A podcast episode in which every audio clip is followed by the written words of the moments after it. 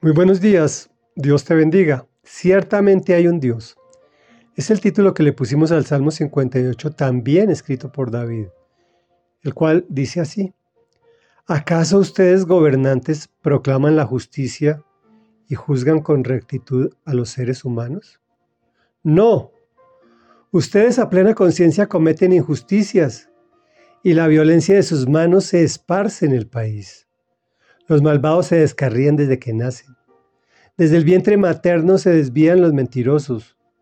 Su veneno es como el de las serpientes, como, el de una cobra que cierra su oído para no escuchar la música de los encantadores del diestro en hechizos.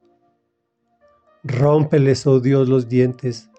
Arráncale, Señor, los colmillos a esos leones, que desaparezcan como el agua que se derrama que se rompan sus flechas al tensar el arco, que se disuelvan como babosa rastrera, que no vean la luz del sol, cual si fueran abortivos, que sin darse cuenta ardan como espinos, que el vendaval los arrastre, estén verdes o secos. Se alegrará el justo al ver la venganza, al empapar sus pies en la sangre del malvado. Dirá entonces la gente, Ciertamente los justos son recompensados. Ciertamente hay un Dios que juzga en la tierra. Comentario. Algunas personas, especialmente los jóvenes, dicen que la Biblia es un libro muy antiguo y que ya está desactualizado. ¿Te parece que la descripción de los gobernantes no es una fotografía exacta de nuestra realidad? En cualquier lugar donde te encuentres. Les dice, ustedes gobernantes a plena conciencia cometen injusticias y la violencia se esparce en el país. Se descarrían desde que nacen. Desde el vientre materno se desvían estos mentirosos. Su veneno es como el de las serpientes. Pero lo grave es que les profetiza lo que les ocurrirá si no se enmiendan. Y precisamente por lo que dijo anteriormente, lo más probable es que esto no suceda.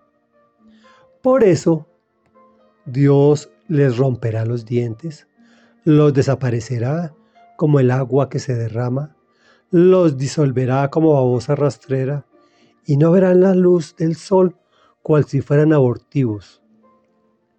Termina afirmándonos que si dejamos actuar a Dios, es decir, que nuestra responsabilidad es orar por nuestros gobernantes y por nuestra nación en cualquiera donde tú estés. Si estás de paseo, debes orar allí a ese lugar donde llegues. Y si estás como inmigrante, con más veras, para que el Señor intervenga y enderece la situación. Y allí nos alegraremos todos los justos al ver la venganza del Señor. Reflexión. Entonces tú orarás por tu país por el país en el que habitas, por sus gobernantes, y dirás, gracias Señor, fui recompensado, ciertamente hay un Dios que juzga en la tierra. Oremos. Señor de la gloria, Padre nuestro que estás en los cielos, Santo y poderoso, nosotros reconocemos que ciertamente hay un Dios y por eso te pedimos perdón porque no hemos orado lo suficiente por nuestros gobernantes y por nuestra nación, porque hemos permitido que el enemigo se apodere de nuestras tierras por falta de compromiso en la oración por nuestro país y por nuestros gobernantes, porque hemos permitido también mucha indiferencia social, mucha indiferencia con los desposeídos.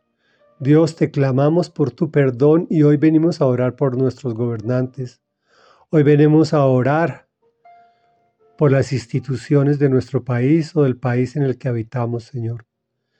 Hoy venimos a decirte, Señor, que bendecimos nuestras tierras donde están plantados nuestros pies, los bendecimos en el nombre poderoso de Jesús. Y sabemos, Señor, que tú, Señor, que todo lo sabes y que todo lo puedes, tomarás cartas en este asunto y quedamos tranquilos, Señor, y comprometidos a seguir orando por nuestra nación, por donde habitamos y por nuestro planeta Tierra. En el nombre poderoso de Jesús. Amén y amén.